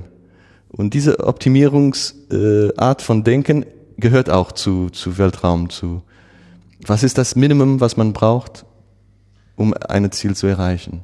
Mich erinnert das ja alles extrem an Programmierung an sich am Computer, weil man hat es ja mit ähnlichen äh, Dingen zu tun. Man muss sich da auch so ein bisschen sein äh, Rüstzeug äh, zusammenstellen. Man muss vor allem auch mit den Ressourcen, die man hat, umgehen und man hat eben äh, tausend verschiedene Ansätze und äh, wenn es nicht klappt, dann crasht es. Ja, äh, ich würde das unter die Schirm von Kunst legen, mhm. weil Kunst generell ist, wie man mit Kreativität eine Lösung findet unter Bedingungen. Man, wenn ich eine Bild malen will, da stellen mir die Bedingungen. Das soll in diese, in diese Papier oder in diese, mit diese Farben, mit diesem Material, da will ich ein Konzept herbringen auf diese, mit diese Ressourcen. Und das in, äh, auf dem äh, Raum von Ingenieurie oder von Programmen entwickeln oder von, von äh, einem Roman schreiben oder ein Bild malen oder eine Opera oder ein Theaterstück. Das, das sind alle so Konzepte, was ein, ein Mensch bringt vor, von seinen Gefühle, von seinen Erfahrungen, von seinen Vorstellungen unter eine be begrenzte äh, Raum äh, oder begrenzte äh, Feld und da muss man spielen, da muss man seine Lösung finden. Und dann, das begeistert jemand oder das, das oder begeistert sich selber in dem, in dem Fall vom Spiel. Wir haben, wir haben oft mit, ich habe mit Kollegen dann gespielt und wir haben uns gegenseitig begeistert. Wir haben uns dann äh, Bilder geschickt, Screenshots. Hier, guck mal, jetzt habe ich das geschafft und jetzt habe ich mit dieser einfachsten Lösung habe ich das noch erreicht. Und äh, ich, das gehört alles unter dieser Schirm, was die Menschen zu Kunst bringt und zu, zu seine Kreativität loszulassen.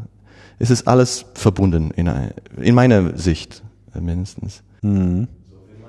Ja, und es gibt ja auch noch genug äh, Herausforderungen, die äh, kreativer Lösungen ähm, bedürfen. Also wenn man zum Beispiel mal das äh, Beispiel Weltraumschrott äh, nimmt, ja, wo es ja, wo, wo die Vorstellung von Mission auf einmal auch eine ganz andere äh, wird. Ja, insofern wäre es vielleicht ja auch mal ganz ähm, schön, wenn, wenn dieses Kerbal sozusagen nicht immer nur, dass man nicht alleine ist in dieser Sandbox, mhm. sondern dass man eben so, so eine Art Shared Kerbal Universe äh, hat, wo man alle anderen äh, auch gleichzeitig noch mit rumfliegen sieht. Das ist natürlich ganz andere Herausforderungen in Bezug mhm. auf die äh, Berechnung äh, davon, aber äh, man kann ja quasi die ganzen anderen Objekte nehmen und wenn ich mir jetzt diesen ganzen Weltraumschrott, der äh, herumfliegt, äh, so nehme und dann eben Missionen baue mit, wie bekomme ich jetzt ja. diesen Schrott wieder auf die Erde zurückgeführt mit minimalen Ressourcen, wie kann das sozusagen technisch äh, funktionieren, damit es eben am Ende vielleicht auch überhaupt erst bezahlbar wird im, äh, im echten Leben. Ja. Das ja, das ist im Moment eine der größten Herausforderungen der Weltraum, wie man diese Schrott unter Kontrolle bringt, die meisten nach runter bringt oder mindestens, dass wir wissen, wo die sind. Und Konzepten dafür werden dringend nötig.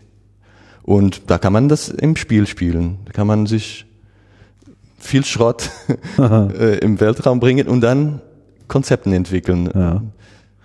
Wie ist denn eigentlich die Kommunikation umgesetzt? Ich meine, im realen Raumfahrtwesen hat man es ja sehr viel mit Bodenkontrollstationen zu tun und man äh, verwendet verschiedene äh, Kommunikationssysteme. Man hat natürlich auch dieses Problem der Kommunikationslatenz, mhm. so wie ich das bisher mal rausgeführt habe, ist so, ja, okay, wenn ich irgendwas steuere, dann steuere ich das quasi in Kerbal immer sofort. So, ich ja, sage jetzt, du ja. fliegst jetzt irgendwie da lang mhm. äh, und, und dann tut es das dann halt auch in dem Moment. Und klar, das ist das, was man irgendwie will. Aber so die reale Herausforderung ist ja, dass man dann halt wieder irgendwie am Heimarbeitsplatz yeah. äh, ist, sozusagen auf seinem eigenen Planeten und dann eben diesen ganzen Kommunikationsdelay ja äh, auch noch mit reinberechnen muss. Ne? So im Mars äh, dauert es halt eine Viertelstunde, bis eine Botschaft kommt. Das kommt nicht in Das Spiel. ist noch nicht nee, dabei. Nicht dabei.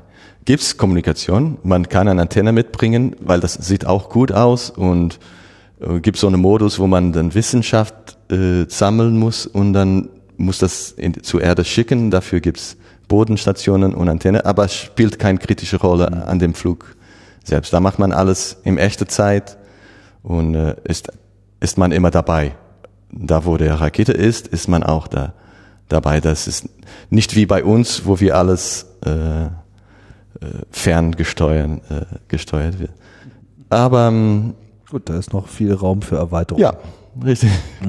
Vielleicht kommt so auch was. Ja, das ist die kleine Unterschied. Wir arbeiten viel, wir planen vorher und machen äh, und dann schicken wir diese diese ganzen Kommandos und Programmen zum Satelliten der führt das, das durch ganz allein autonom. Und bei bei Kerbal macht man das äh, jede Kommando in Echtzeit. Da ist man sozusagen da, selber der Computer. Genau. Hm. Man ist dann die Kontrollelement. Ähm, aber beim Spiel macht das mehr Sinn so. Klar. Es ist spannender. Ich sehe nur noch eine ganze Menge Potenzial, was äh, quasi alles noch modelliert werden könnte äh, in der Zukunft, was äh, derzeit noch gar nicht dabei ist, aber halt so im echten Leben noch eine richtige Rolle spielt. Ja, ich denke, jetzt haben wir es ganz gut aufgerollt schon. Gibt es noch irgendeinen Aspekt, den wir vergessen haben bei der ganzen Aufzählung, der vielleicht noch der Erwähnung äh, wert wäre? Ja, ich glaube, wir waren ziemlich umfangreich dabei. Umfangreich. Ja, hast du vielleicht noch einen äh, Tipp, wie man die Frustrationsmomente äh, ähm, überwunden Ich bekommt? würde mir, mir keine Sorgen machen über Frustration. Das, äh, ja, ein bisschen Geduld braucht man, aber wenn man Lust da hat, wenn man das, dann, dann ist es einfach, gehört zum Spiel die Frustration. Und, und äh, das, das, die Frustration macht einer noch süchtiger. Das, jetzt schaffe ich das. Jetzt geht's. Ja, jetzt weiß ich. Jetzt ich noch süchtiger. da kann man sich nicht loslassen. Das ist das. Ähm, ja, ich, ich wünsche äh, alle neue Spieler viel Spaß bei Kerbal und viel Kreativität. Das ist das Lustige an diesem Spiel. Bruno, dann sage ich vielen Dank für die Ausführungen hier zu deinem Leben und deinem Spieleleben. Danke für deine Fragen. Und ja, kein äh, Problem. Ja, und ich sage äh, vielen Dank fürs äh, Zuhören hier bei Raumzeit und das war's für heute. Geht aber bald wieder weiter, wie es immer weitergeht bei Raumzeit. Ich sage Tschüss und bis bald.